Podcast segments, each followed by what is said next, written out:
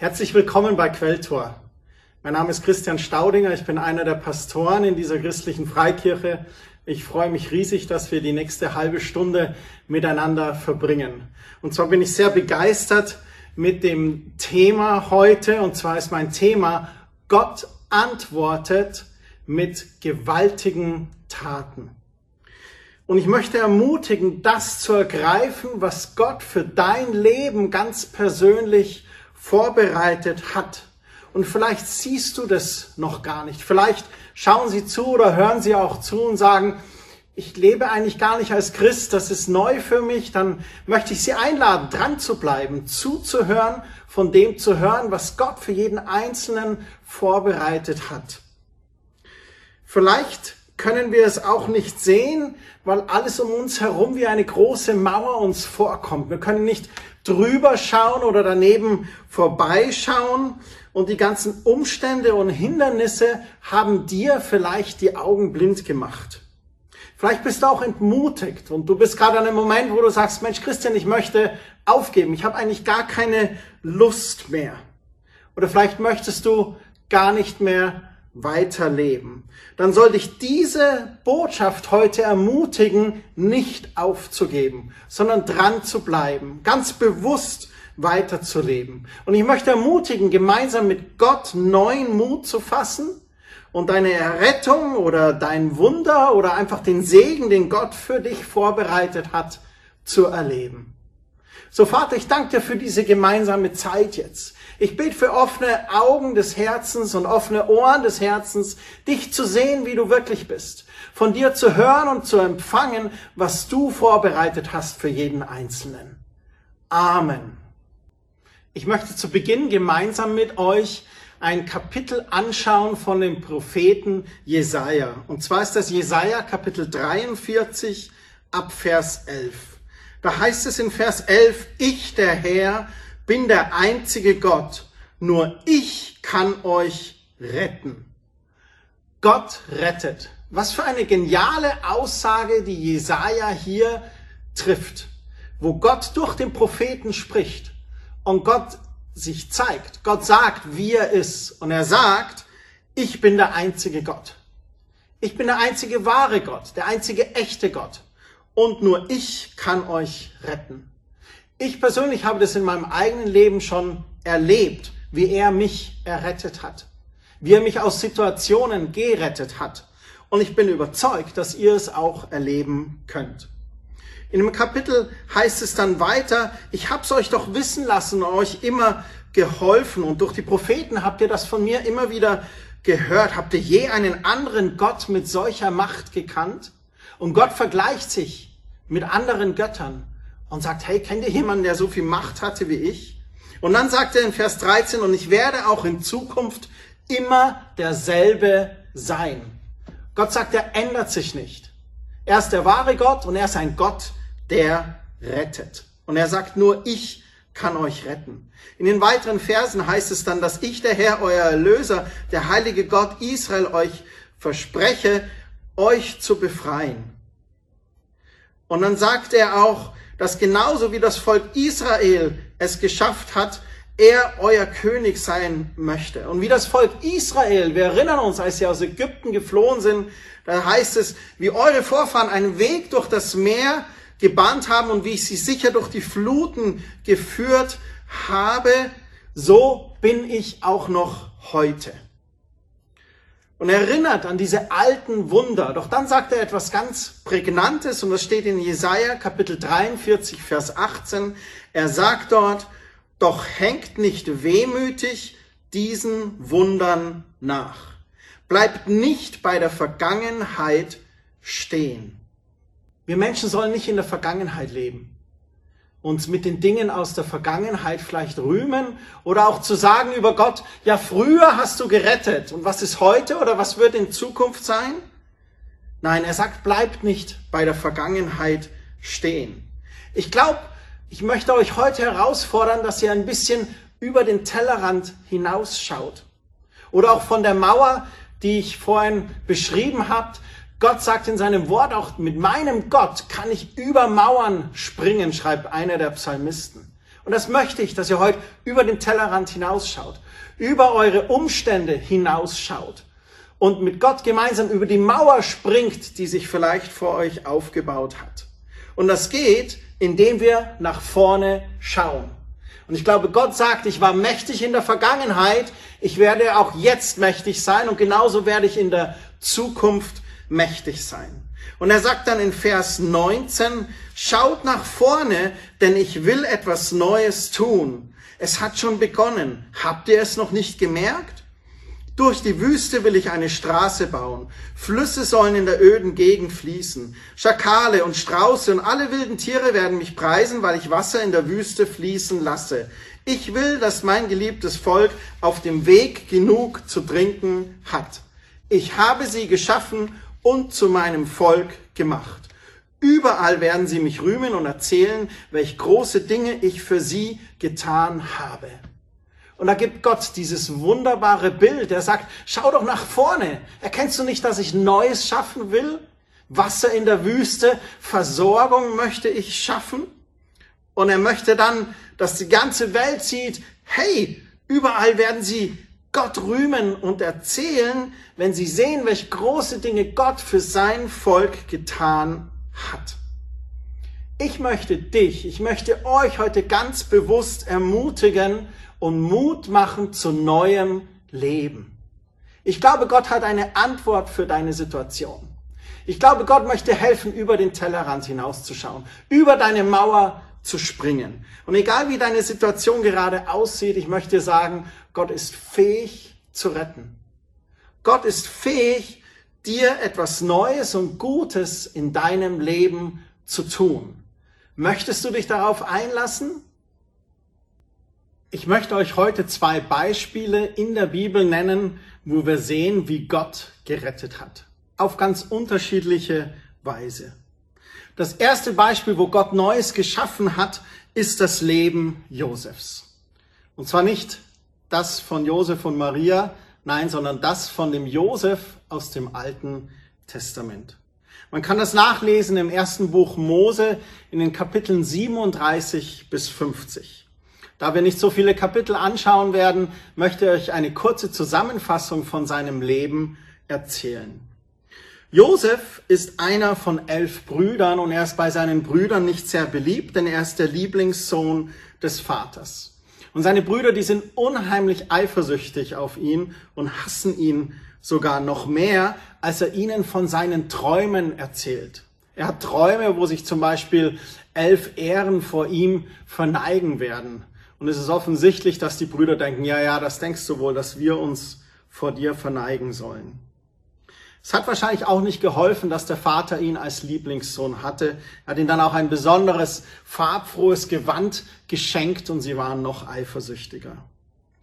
Josef wird von seinen Brüdern dann in die Sklaverei verkauft, als Josef 17 Jahre alt ist. Und der Vater wird mit einem blutbefleckten Gewand getäuscht. Sie spielen ihm quasi vor, dass er verunglückt ist. Er wird dann in der Sklaverei verkauft an den Potiphar. Und im Hause Potiphars kommt er zu gehobener Stellung und wird allerdings durch dessen Frau verleumdet und kommt dadurch wieder ins Gefängnis.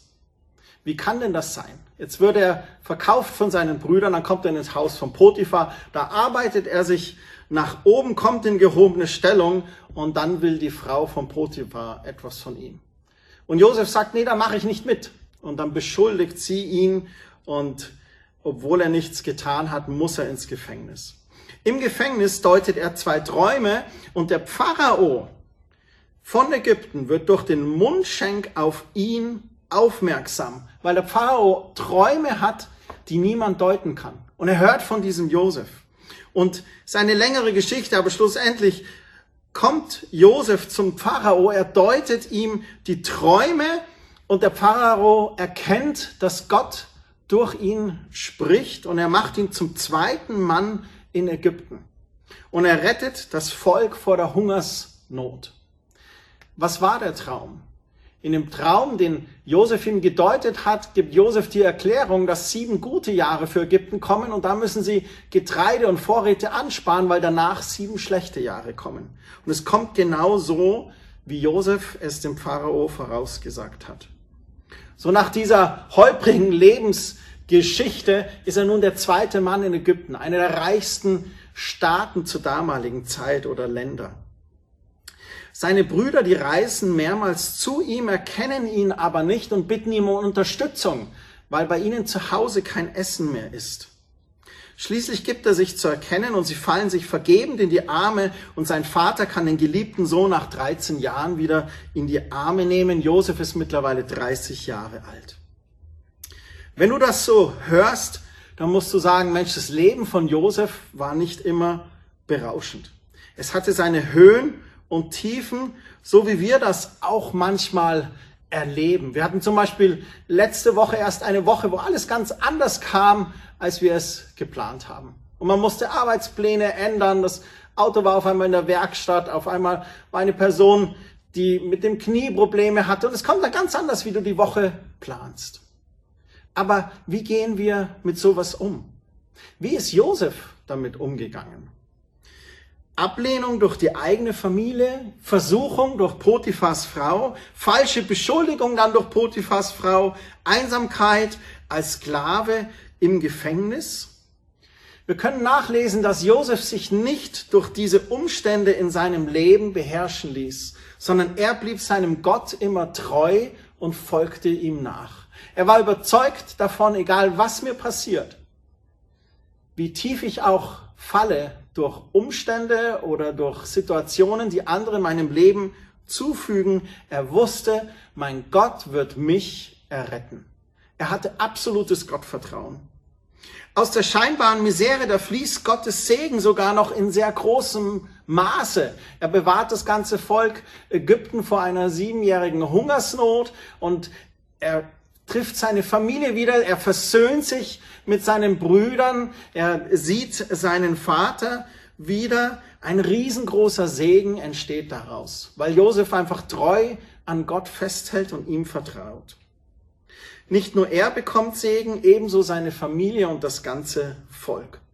Paulus schreibt im Römer 8, Vers 28, wir wissen aber, dass denen, die Gott lieben, alle Dinge zum Guten mitwirken. Denen, die nach seinem Vorsatz berufen sind. Manchmal sehen die Dinge gar nicht so aus, wie wir sie uns vorgestellt haben. Doch wenn wir in unserer Lebenssituation Gott erlauben, das Ruder zu übernehmen, dann öffnet dies Gott die Tür, um zu retten und etwas Neues und Gutes in deinem Leben zu tun. Wir hatten als Familie schon Tiefen erlebt und dann haben Menschen uns gefragt, Mensch, wie könnt ihr da denn noch eurem Gott vertrauen?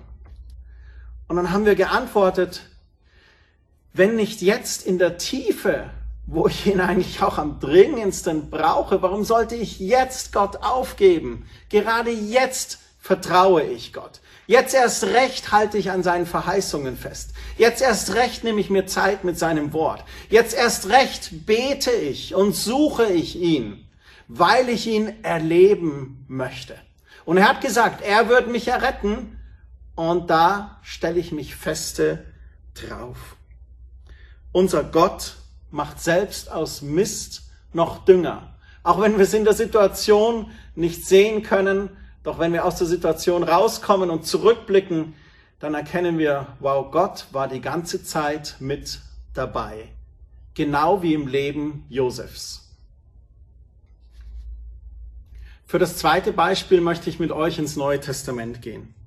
Und zwar möchte ich davon erzählen, wie Petrus auf dem Wasser geht.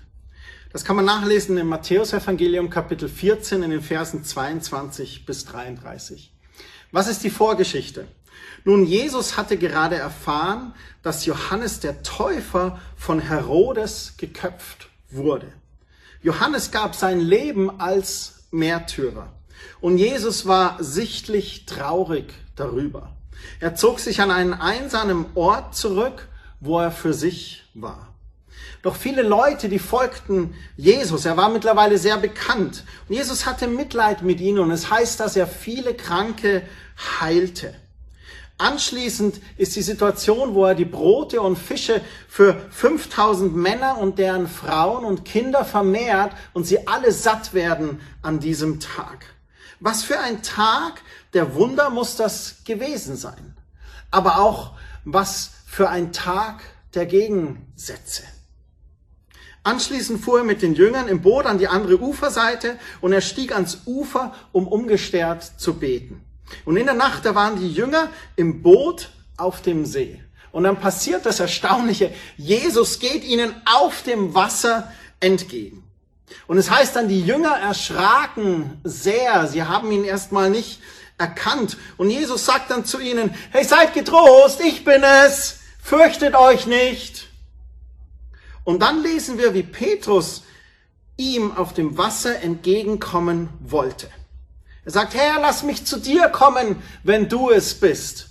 Petrus ist eine leidenschaftliche Person mit Impulsivität und eine Person, die die Dinge erleben möchte, die Dinge spüren möchte. Und er sagt, Meister, wenn du auf dem Wasser gehst, lass mich zu dir kommen. Und Jesus sagt zu ihm, komm, geh mit mir auf dem Wasser.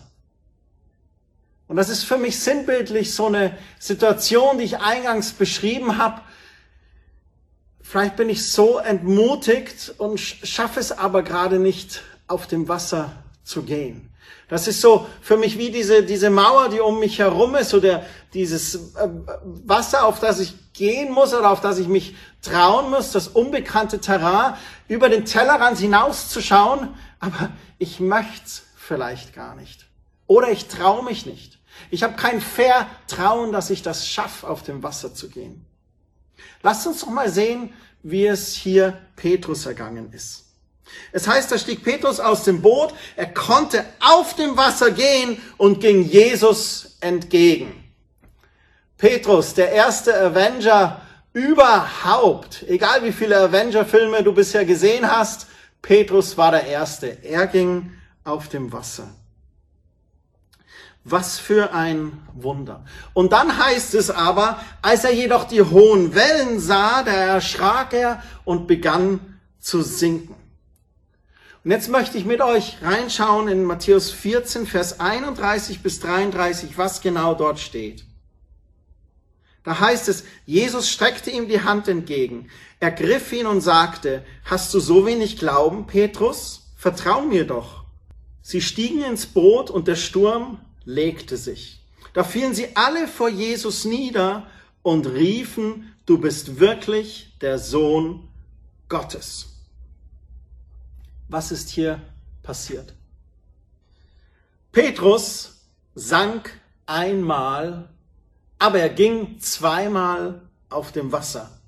Zuerst zu Jesus hin, dann schaute er um sich herum, auf die Umstände, auf die Mauer auf die Unsicherheit und er begann zu sinken. Und Jesus ergriff dann seine Hand und ging mit ihm offensichtlich zurück ins Boot. So Petrus sank einmal, aber er ging zweimal mit Jesus auf dem Wasser. Mit Jesus ist nichts unmöglich. Und wenn ich das mit uns vergleiche, ich glaube, wir alle sinken auch mal oder wir alle sündigen mal. Wir alle sind mal herausgefordert und was gilt es dann zu tun? Genau, dann gilt es, die Hand Jesu zu ergreifen. Ich möchte dich ermutigen, die Hand Jesu zu nehmen. Fasse Mut zu neuem Leben.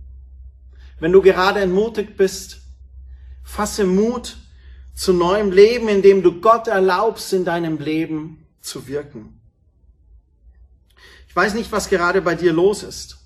Vielleicht ein schlechter Arztbericht, negative Kontoauszüge, vielleicht Missbrauch oder Mobbing, das du erlebst.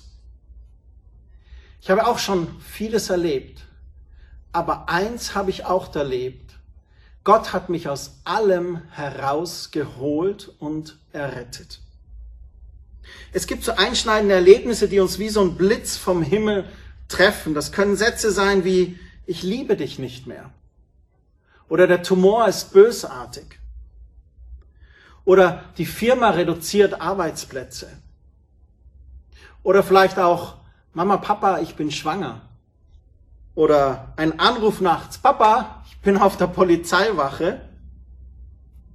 Oder vielleicht, irgendetwas anderes. Und mit so einem einzigen Satz, da werden wir aus unserem normalen Leben herausgerissen und wir befinden uns auf einmal in einer ganz neuen Welt wieder. Als hätte man uns aus einem fahrenden Zug herausgeworfen und es poltert uns so hin. Wir denken, was war das jetzt gerade? Wir alle sind der steten Veränderung unterworfen. Aber Gott. Gott sagt, ich ändere mich nicht. Ich bin der wahre Gott. Und ich bin der Gott, der errettet. Wie heißt es, als er jedoch die hohen Wellen sah, da erschrak er und begann zu sinken. Was ist die Schlussfolgerung? Schau nicht auf die Umstände, sondern schaue auf Jesus. Es gibt diesen Spruch, hinfallen, aufstehen, Krone richten und weitermachen. Wir sind wertvoll und kostbar. Wir sind Söhne und Töchter des Allmächtigen. Er sagt, er nennt uns nicht mehr Knechte, sondern er nennt uns Söhne und Töchter. Wir sind ein königliches Priestertum. Königssöhne, Königstochter. Wir haben ein Priesteramt. So wenn wir hinfallen, dann möchte ich dich ermutigen, die Hand Jesu zu ergreifen, aufzustehen, die Krone zu richten und weiter zu machen. Ich möchte dich ermutigen, aufzustehen. Ich glaube, du schaffst das. Und wenn du es nicht alleine schaffst, dann hol dir Hilfe durch gläubige Geschwister.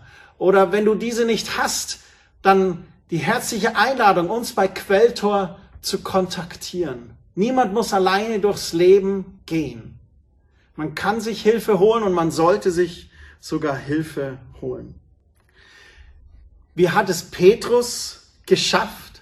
Er ist ja einmal gesunken und zweimal auf dem Wasser gegangen. Was war der Trick von Petrus?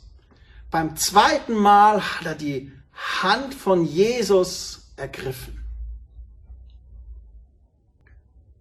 In den letzten Wochen und Monaten habe ich die Psalmen in der Bibel für mich ganz neu entdeckt. Und ein Psalm hat meine besondere Aufmerksamkeit bekommen und das ist der Psalm 65. Und da möchte ich mit euch gemeinsam die Verse 3 bis 6 lesen. Weil du Gebete erhörst, kommen die Menschen zu dir. Was für eine geniale Aussage.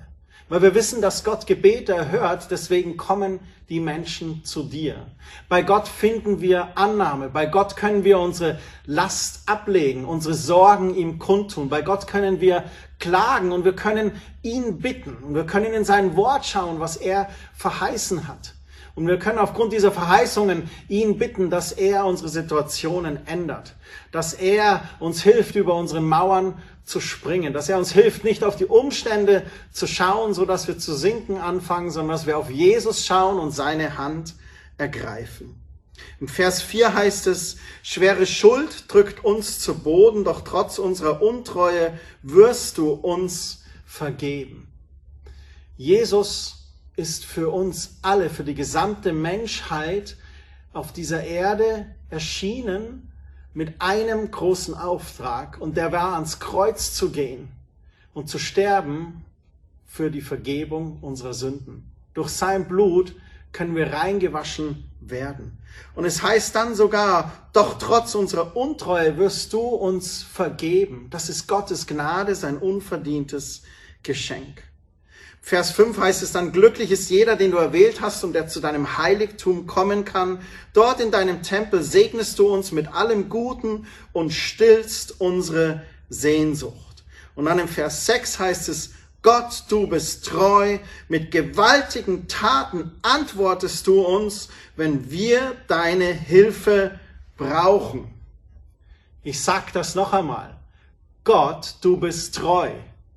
Mit gewaltigen Taten antwortest du uns, wenn wir deine Hilfe brauchen. Wie genial ist das denn? Was ist jetzt zu tun? Nachdem wir gehört haben, dass Gott von sich sagt, er ist der wahre Gott und dass er sagt, er rettet und dass er sagt, wir sollen nicht in die Vergangenheit zurückschauen, sondern nach vorne. Er möchte Neues schaffen. Er möchte uns Mut zu neuem Leben schenken. Wir haben gesehen, wie Gott im Leben von Josef gewirkt hat. Und auch wenn es einige Zeit gedauert hat und es Geduld und Ausdauer notwendig war, war der Segen umso größer, den Josef für sich, seine Familie und das ganze Land erlebt hat. Und wir haben auch in der Situation mit Petrus gesehen, wie Gott in einer Situation von jetzt auf gleich retten kann. Erstmal dieses Wunder, dass Petrus auf dem Wasser läuft und als er auf die Umstände schaut und er fängt an zu sinken, da ergreift er die Hand Jesu und gemeinsam mit Jesu vollenden sie das Wunder und gehen zurück ins Boot. Was ist für dich zu tun, damit du das erlebst, wovon ich heute gesprochen habe? Der erste Punkt ist, beginne eine lebendige Beziehung mit deinem Schöpfer. Vielleicht tust du das noch nicht. Vielleicht bist du kein Christ oder du lebst nicht als Christ. Dann möchte ich dir sagen, dass Jesus Christus für dich am Kreuz gestorben ist. Stellvertretend für deine Schuld, stellvertretend für deine Scham und auch stellvertretend für alle Ängste, die du vielleicht erlebst. Und er reicht dir seine Hand. Paulus schreibt im Römerbrief, Kapitel 10, die Verse 9 bis 11, wenn du mit deinem Mund bekennst, Jesus ist der Herr, und wenn du von ganzem Herzen glaubst, dass Gott ihn von den Toten auferweckt hat, dann wirst du gerettet werden. Wer also von Herzen glaubt, wird von Gott angenommen, und wer seinen Glauben auch bekennt, der findet Rettung. So heißt es schon in der Heiligen Schrift, wer auf ihn vertraut, der steht fest und sicher.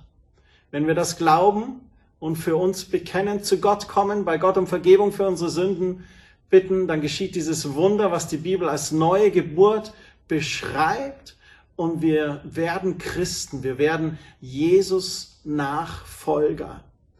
Und die Kluft zwischen uns und Gott, die unsere Sünde, unsere Ängste, unsere Scham vorher gefüllt hat, die ist dann überbrückt und wir haben freien Zugang zu unserem Schöpfer und diese lebendige Beziehung mit ihm. Vielleicht bist du auch lauwarm geworden und du hörst das heute, dann weißt du genau, was zu tun ist. Erneuere deine Beziehung mit Jesus. Mach wieder ganze Sache, mach 100 Prozent, mach Jesus zum Fundament deines Lebens und auch zum König deines Lebens. Lass ihn auf dem Thron deines Lebens sitzen. Der zweite Punkt, Stärke deinen Glauben durch Gottes Wort. Glauben bedeutet zu vertrauen, dass Gott zu seinem Wort steht. Und nicht auf die Umstände zu schauen, die etwas ganz anderes sagen und auf die Mauer zu beobachten, die anscheinend vor dir steht, sondern auf Jesus zu schauen. Paulus schreibt in Römer 10, Vers 17, der Glaube kommt aus dem Hören der Botschaft und diese gründet sich auf das, was Christus gesagt hat. Deswegen ist es so wichtig für uns Christen, das Wort Gottes, die Bibel zu lesen. Wenn wir Gottes Wort lesen, dann bedeutet das, dass wir neue Hoffnung schöpfen. Und wenn wir neue Hoffnung schöpfen, dann erweckt das Vertrauen in uns. Und dieses Vertrauen schlussendlich bewirkt Glauben in uns. Und durch diesen Glauben können wir Situationen überwinden, können wir über den Tellerrand hinaus schauen und können wir mit unserem Gott über Mauern springen und schlussendlich auch eine lange Phase wie Josef durchleben, wissen, dass am Ende des Tages Gott rettet. Der dritte Punkt ist der, ganz einfach zu Gott zu rufen. Ihn um das Wunder zu bitten, das du brauchst in deinem Leben. Wir haben gelesen, Psalm 65, Vers 6, er antwortet mit gewaltigen Taten. Und das ist der Titel dieser Botschaft und das ist das Hauptthema, worum es geht. Gott rettet und er möchte dir antworten mit gewaltigen Taten. Er möchte dieses Wunder in deinem Leben bewirken. Und es ist möglich. Gott hat in verschiedenen Situationen in meinem Leben Rettung geschaffen und er kann das genauso für dich tun. Er hat es in der Vergangenheit getan, er tut es in der Gegenwart und er wird es in Zukunft auch tun. Rufe zu Gott und bitte ihn um dein Wunder. Der vierte und letzte Punkt ist folgender. Gott weiterhin zu suchen mit allem, was in dir ist. In Jeremia 29, die Verse 11 bis 14, man kann das gerne noch zu Hause nachlesen, da spricht Gott darüber, dass er sich gerne finden lässt von denen, die ihn von ganzem Herzen suchen. Und dass er auch gerne antwortet von denen, die ihn von ganzem Herzen einfach bitten. Und ich möchte dich ermutigen, Gott weiter zu suchen. Und ihn zu fragen, was sagt Gott zu dir in dieser Situation? Was ist zu tun?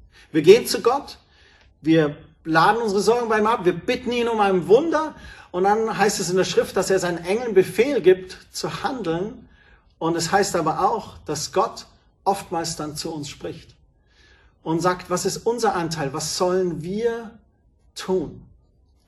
Was können wir vielleicht selber ändern? Zu reflektieren, Gott, was möchtest du, dass ich in dieser Situation tue? Das war meine Botschaft für heute. Gott antwortet mit gewaltigen Taten. Wer Interesse hat, da noch ein bisschen mehr nachzustudieren, der kann gerne auf unserer Website quelltor.de unter Predigten die Predigtnotizen ansehen. Da stehen noch ein paar mehr Hinweise und praktische Tipps drin. Euch allen eine gesegnete Zeit. Gott mit euch. Bleibt behütet. Lasst mich euch noch segnen. Vater, ich segne jeden Einzelnen, der hier zusieht oder zuhört. Ich bitte dich, dass du mit jedem gehst. Ich bitte dich, dass du Hoffnung schenkst, Vertrauen schenkst, Glauben schenkst darauf, dass du ein mächtiger Gott bist, der fähig ist zu retten und Neues zu wirken in unserem Leben. Du lässt uns nicht los, du hältst uns am Leben. Was immer die Situation ist, ich bete jetzt Gottes Segen in dein Leben hinein. Ich bete, dass Gott sich erweist in deinen Umständen, dass er dir Versorgung gibt in Jesu Namen. Ich bete für Heilung in Jesu Namen. Ich bete für Frieden in Jesu Namen. Ich bete für Gottes Gegenwart auf allen Wegen und in allen Entscheidungen in deinem Leben. Amen. Bis zum nächsten Mal.